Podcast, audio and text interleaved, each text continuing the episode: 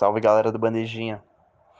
O Oklahoma City Thunder teve uma grande temporada, superou todas as expectativas, quase chegou na semifinal da Conferência Oeste, mas não rolou. Vamos discutir um pouco aí sobre qual é o futuro desse OKC. Eu, Gustavo Mesa, vou dar uns pitaquinhos. Também vai participar dessa conversa o Firu, o Gui e o Cauê também. Espero que vocês curtam. Salve equipe bandejinha, que é o Mesa, tranquilo? Então, eu vejo um futuro muito bom pro OKC. Eles estão com uma porrada de picks no futuro, eles estão muito bem posicionados. E eu queria lançar a braba aqui, que eu acho que o Chris Paul vai ser trocado agora nessa intertemporada. Mesmo ele tendo jogado muito, mesmo ele tendo sendo, mesmo ele tendo sido o cara dos momentos decisivos, eu acho que o Thunder vai tentar vender ele em alta porque ele tem um contrato muito longo aí. Mas apesar disso, eu, eu vejo o Thunder com um belo futuro pela frente. Talvez no ano que vem regredindo um pouco, mas é um, é um ótimo time. Fala gente, boa tarde, aqui é o Cauê. Como torcedor dos Sixers, o Oklahoma deu umas pouquíssimas alegrias que a gente teve no ano. Né? Então, como o Oklahoma acabou em nono lugar no geral na temporada, os Sixers tinham uma top 20 protected pick deles. E como eles ficaram com a 21 primeira escolha em nono lugar, esse draft pick vai vir para os Sixers. Né? Então foi uma temporada muito acima do esperado e concordo com o Mesa. Eu acho que o Chris Paul vai sair de lá. É, o Chris Paul tem 36 anos, quase 36 anos. E ele vai com certeza buscar um time que possa trazê-lo um título para ele para a carreira já brilhante dele. É, eu acho que para o Oklahoma também vai fazer sentido essa troca. Ele está em alta agora, ele tem um contrato muito, muito caro. E se eles quiserem agradar de novo o meu Philadelphia, eles poderiam pegar o, o Horford ou o Tobias Harris, escolher um desses dois contratos porcaria que a gente tem. E eu ficaria muito feliz de ter o Chris Paul junto com Ben Simmons e, e Joel Embiid no ano que vem. É, Cauezinho, mas, cara, muito irrealista pensar que o, o, o, o Sam Prest faria isso, né? Eu acho que. Eu, acho, gostei da braba aí que o Gustavo lançou. É, o Sam Prest é um cara ousado, um general manager muito ousado e muito inteligente. Eu concordo, eu acho que ele vai aproveitar a alta do Chris Paul. Acho que tem muitos times que estão numa linha do tempo que precisam vencer agora e para esses times, contar com o Chris Paul, ainda em alta, ainda um dos melhores armadores da liga, vai ser fundamental. E o contrato que antes era indesejado do Chris Paul passou a ser um contrato ok e negociável, até talvez desejável para esses times. Então, ele que deu Westbrook, pegou o Chris Paul mais algumas coisas, agora ele consegue pegar ainda mais coisas no Chris Paul. E acho que eles vão fazer isso. É, com essa linha do tempo, de não vai ser vencer agora para o OKC, eu acho que o Chris Paul, trocando o Chris Paul por draft picks ou jovens promessas, etc., vai ser um ano que dificilmente o OKC pega playoffs, e aí eu não sei o que eles vão fazer com o Galinari, eu não sei, é, eu acho que o Galinari entra na free agency esse ano. Aí eu, eu não imagino eles renovando ou fazendo um sign and trade, talvez. Mas então o que eu imagino aí para, para o OKC é justamente, é, acho que uns dois anos ainda aí de evolução, para daqui uns de três a cinco anos eles serem um dos melhores times da NBA. Você pega aí, o cara é muito bom, né? O Sam Prest. Ele, bom, ele selecionou três MVPs, né? Russell Westbrook, James Harden e Kevin Durant. Infelizmente, por causa do dono que não quis ir para Luxury Tax, ele não ficou com os três e não ganhou título. Mas eu acho que eles ganhariam tranquilamente se tivessem mantido os três, eu e Baca. Não aconteceu e agora eles estão numa posição para fazer um milagre de novo de acertar um monte de pix e montar um super time através de pix e desenvolvimento e não, obviamente, trazendo estrelas na free agency, porque é, acho que é um dos menores mercados da NBA é Oklahoma. É, acho que eles vão conseguir. O Sam Prest é muito bom nisso. Você pega aí o exemplo agora do Lou Dortz, que teve a melhor atuação num jogo 7 de alguém com menos de 21 anos, superando LeBron James e Kobe Bryant, que eram os únicos a fazer mais de 25 pontos.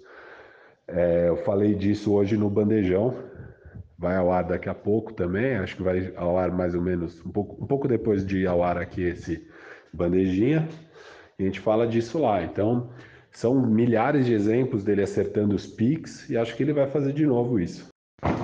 É, Firu, não, eu falei brincando. Eu acho que não tem o menor sentido um bom general manager, pensando no futuro, pegar um contrato do Al Horford com 34 anos, ou mesmo pegar um contrato enorme do Tobias Harris.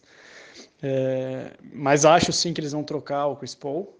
É, e mudando um pouco de assunto, saindo de Chris Paul, falando de, do Shea.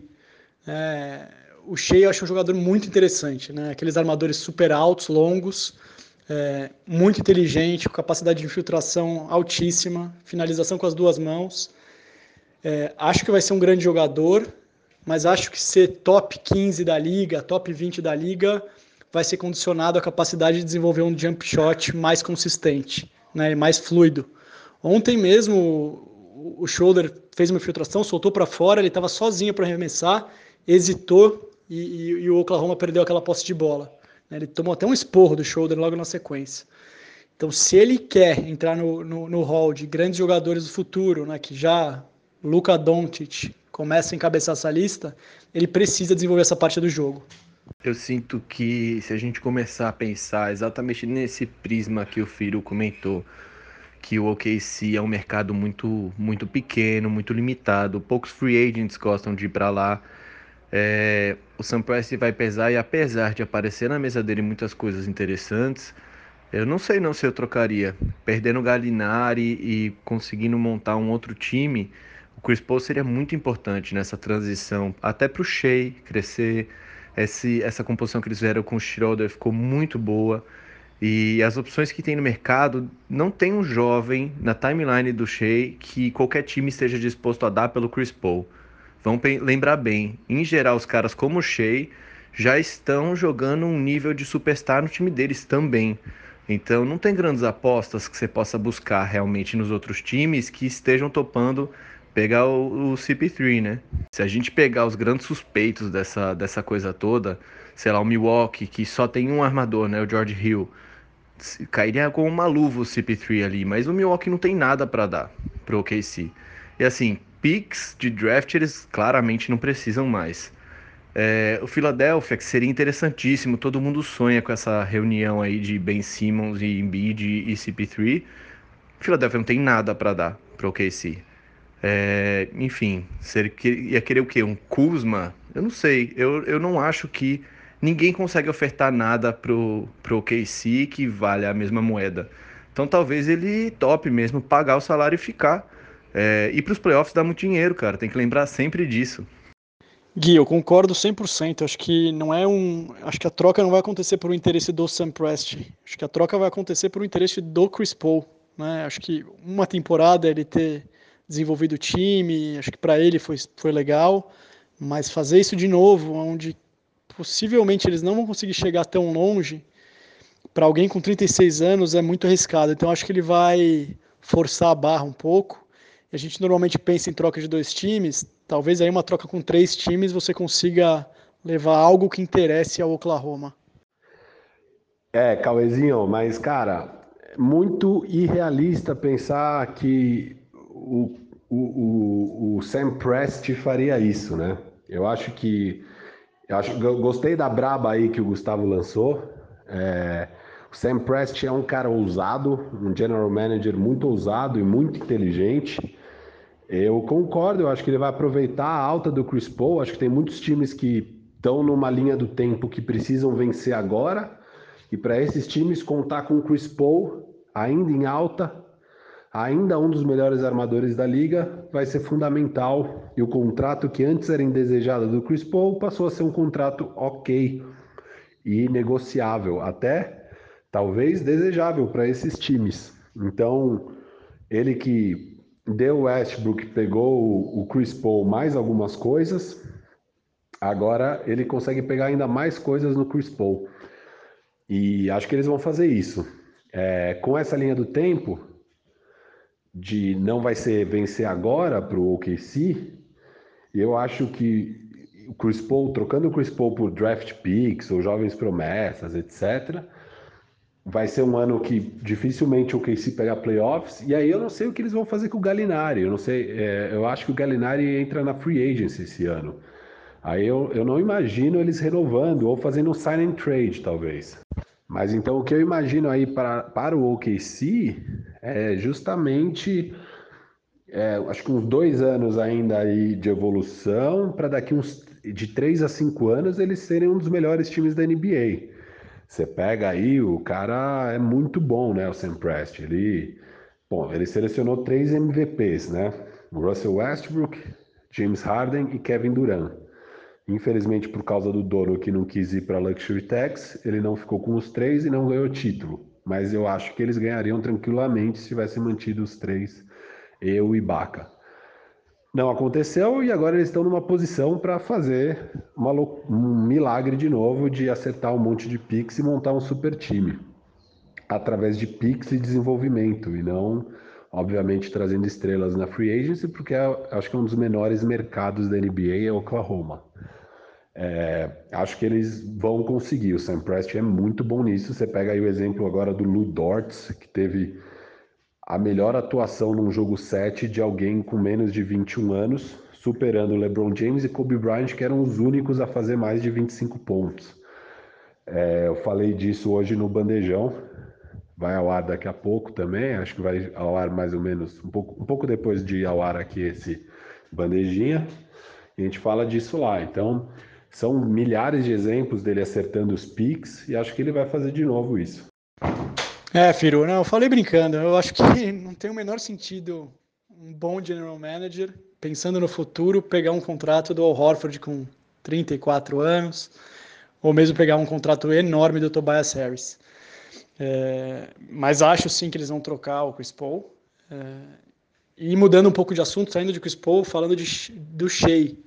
É, o Shea eu acho um jogador muito interessante, né? Aqueles armadores super altos, longos, é, muito inteligente, com capacidade de infiltração altíssima, finalização com as duas mãos. É, acho que vai ser um grande jogador, mas acho que ser top 15 da liga, top 20 da liga, vai ser condicionado à capacidade de desenvolver um jump shot mais consistente, né, mais fluido.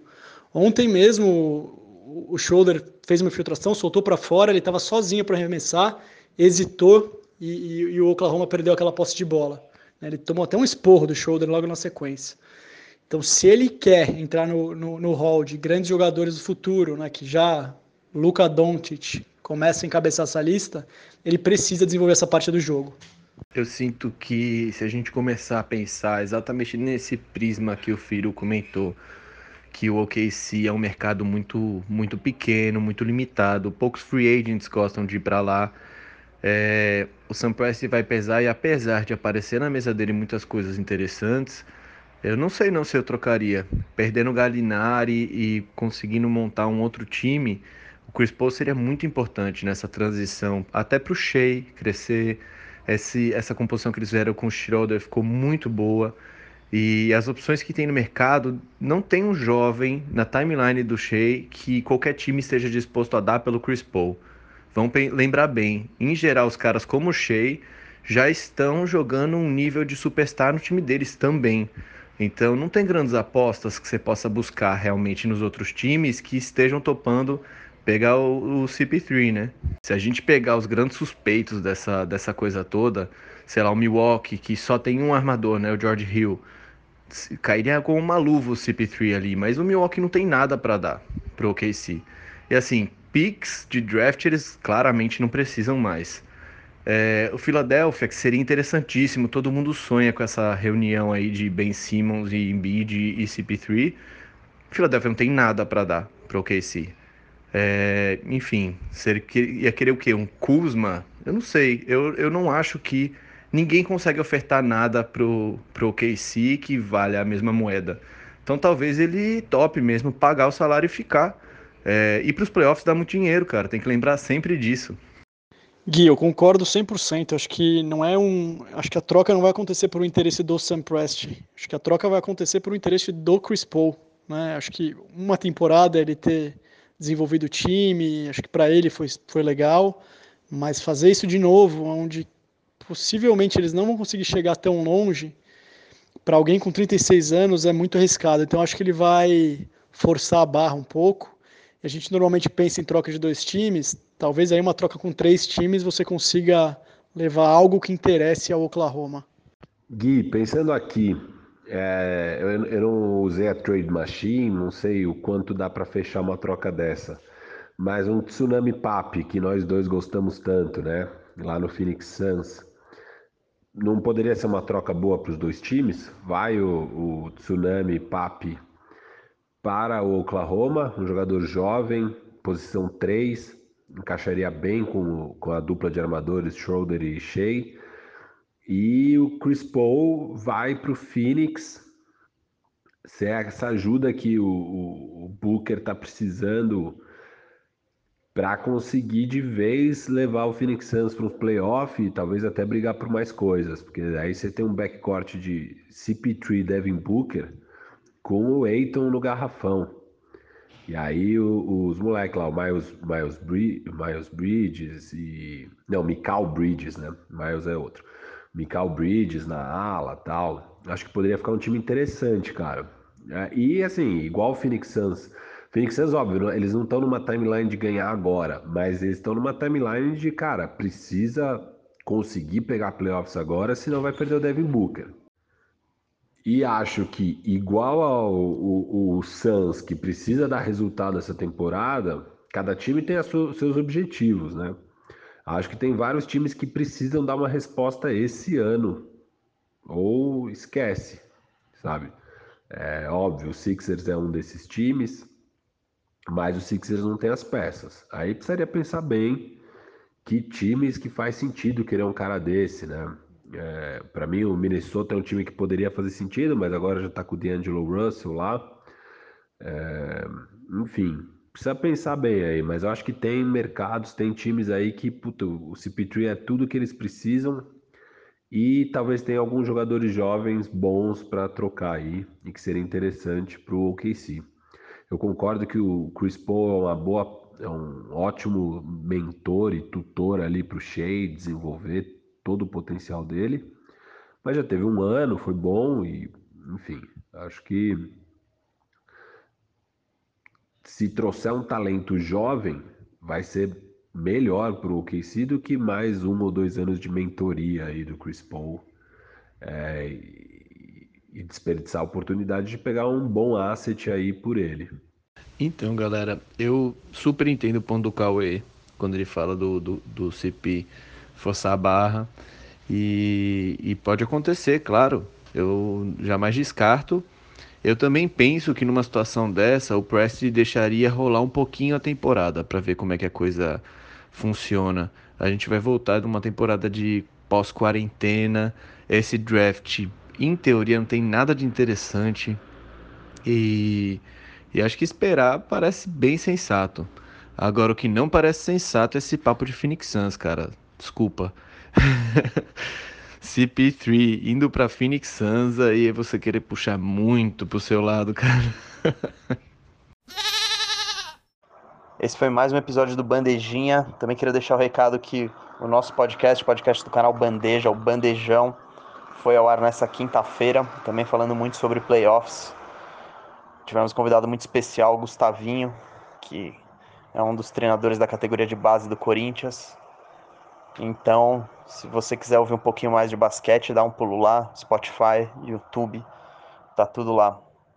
E fica ligado aqui no Tidby, porque vai ter muito mais bandejinha. Um abraço.